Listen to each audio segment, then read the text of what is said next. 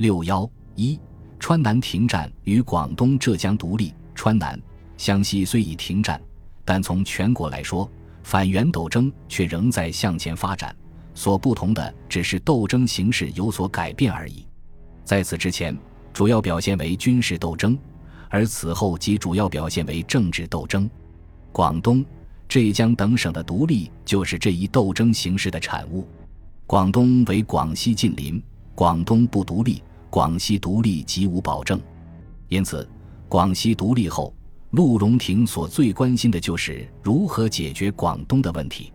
当时，护国军内部多主由陆直接派兵东下，攻克阳城，驱逐龙继光。连梁启超也说：“射龙、张、明奇退之外，对广东无调停余地。”但陆荣廷却别有规划，他既不愿损伤龙继光这个昔日同僚和儿女姻亲的情面，也不愿广东落入讨袁驱龙的民军之手，更不愿将自己的实力消耗于阳城一拼之中。他深信，凭他握有百色所俘龙继光这张王牌，兼以利诱识破之策，和平解决不是不可能的。因此，他主张以维持龙继光的都督地位为条件。促其自动宣布独立，梁启超开始不以为然，后来为避免地方糜烂和专利归附中原着想，随即也表示首肯，并同意派汤觉顿以陆荣廷代表身份赴粤协商一切。为实现上述规划，陆荣廷一面利用龙敬光以兄弟之情动员龙继光赞同共和，一面凭电龙张素下决心与滇黔一致行动。直至四月五日，广东独立前夕，他还致电龙张说：“至北京进军一层，原在意中。荣廷既免从军民之要求，则成败利钝在所不计，其多寡强弱自亦无所容心，要在两宫一转念耳。”与此同时，他还派大批贵军集结梧州等地，扬言将以龙继光态度绝禁止。至三月底，他见龙仍无独立表示。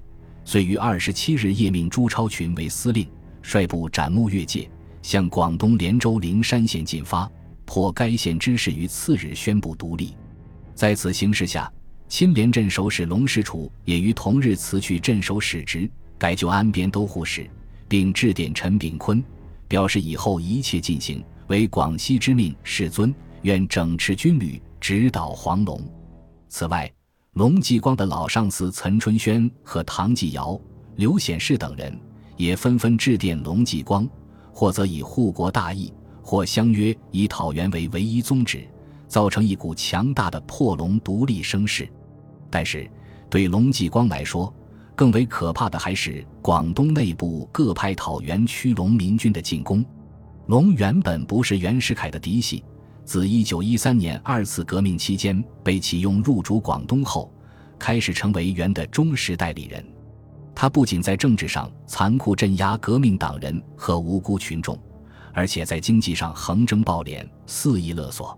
据《中华新报》徐福林揭露，他一方面自行卖烟、指鸦片烟土，一方面纵令兵士搜烟，一方面得会包赌，一方面纵令兵士捉赌。以致全粤九十四县无一人不受其祸，无一处不遭其灾。其杀人之多，比诸前清之扬州十日、嘉定三屠亦有过之而无不及。其杀人之惨，或者湖南之汤屠户、指汤乡民，可及其十分之五六。因此，广东三千余万同胞，无老无幼，无男无女，无一人不痛恨龙氏者。即使二次革命期间首先迎他入粤的广州总商会，也转而主张非去龙不可了。这虽是护国军舆论机关的宣传，某些具体事实难免夸大，但他所揭示的人心向背却是无可争辩的。广东讨袁驱龙民军可大别为中华革命军和护国军两部。中华革命军奉孙中山为大元帅，主要领导者除总司令官朱执信外。还有邓铿、叶夏生、古英芬等人，南海、新会、江门、新宁、高州等地是他们主要活动的地区。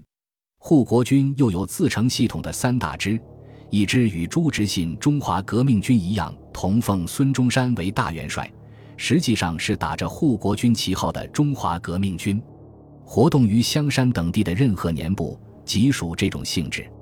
另外两支分别以前广东都督陈炯明和康文高祖、原进步党重要成员徐勤为首领。陈炯明在林虎、何海明、唐莽、文群等人的赞助下，自称广东大都督，并组成一支以林海山、陈国强、陈月桥、董伯群、叶匡等人为之队长，号称十路十八支队的庞大队伍，在惠州、博罗、增城、淡水。顺德等地积极展开讨袁驱龙斗争。徐勤自称广东全省护国军总司令，以著名会党领袖王和顺为副司令，吕仲明为南路司令，王伟为北路司令，关仁甫为东路司令，专力夺取省城广州。朱执信、陈炯明、徐勤等军虽因党派关系而各树旗帜，向少提携，甚至明争暗斗，时有竞争。但在讨袁驱龙这一点上却是一致的，他们或联络绿林发动武装起义，或策动军队实行反正与独立，彼此都在为这个大目标奋力进击。三月二十六日，驻潮州陆军团长莫清宇在陈炯明、林虎、何海明和汕头少年再造党的运动下，首先命其军需科长莫旭云在朝阳宣布独立，接着又调饶平、澄海之军。破朝安之使秦恩树与省城脱离关系，然后致电龙继光、张明奇说：“团长受全朝身伤重托，担任军饷，元于二十七日率师占领朝城，宣布独立，地方秩序安度如常，勿忘顺从民意。克日宣布独立。三十日，汕头警卫军也响应独立。”各方一致推举莫清宇为朝善护国军总司令。四月三日，莫分兵两路向梅县进发，守军闻风逃窜。旬日之间，整个朝梅地区已非龙友。与此同时，徐勤在运动海军方面也大获成功。徐元定三月二十七日进攻省城，由于叛徒出卖，计划流产。随后，他一面改易方针，从各属起事。以牵制省城，一面运动水师再图大举。在谭学奎、魏邦平的斡旋下，宝弼、江固等兵舰首先反正。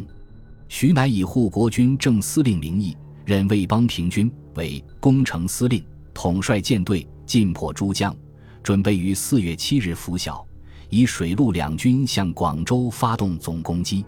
至于各民军所发动的地方零散起义，就更计不胜计了。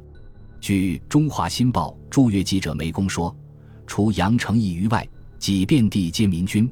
广州官僚眷属、富商大贾迁徙一空，不独龙氏全赴观音山，不敢越雷池一步。若张明启、林润台、蔡伯浩诸无赖，一迷不以观音山为突窟，在外有贵军压境，内有民军突起的情况下。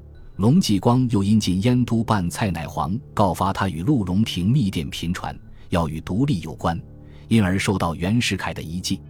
袁一面斥驻沪第十师长卢永祥率师赴粤，一面命他亲督师旅出屯肇庆，进归梧州。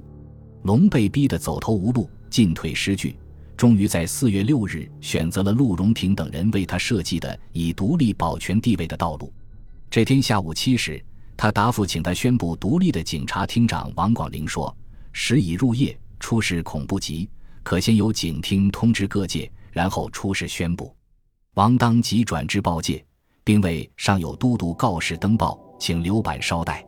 于是，广东独立的消息即刻传遍了羊城的大街小巷。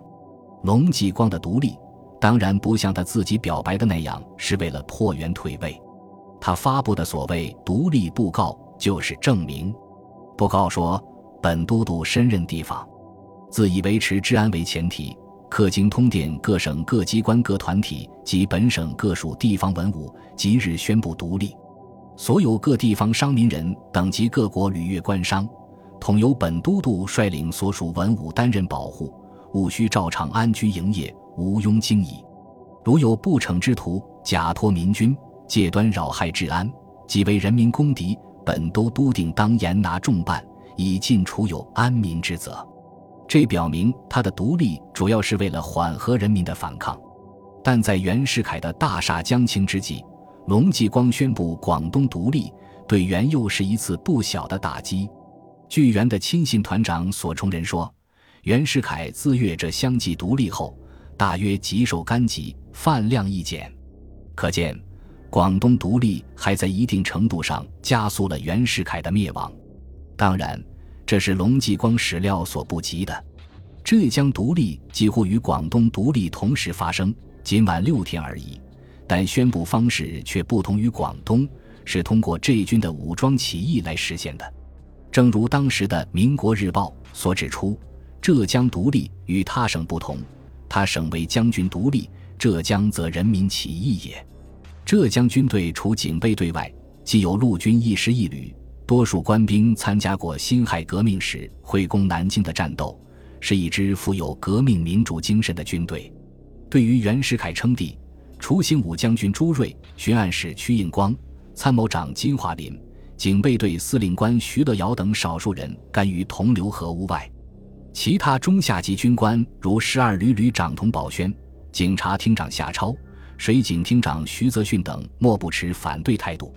因此，云南护国起义爆发后，他们很快就展开了响应滇黔独立的准备活动。同。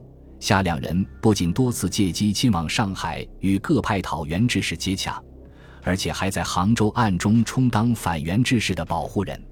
据朱瑞说，警察总厅就是他们秘密会商起义事宜的机关部。本集播放完毕，感谢您的收听，喜欢请订阅加关注，主页有更多精彩内容。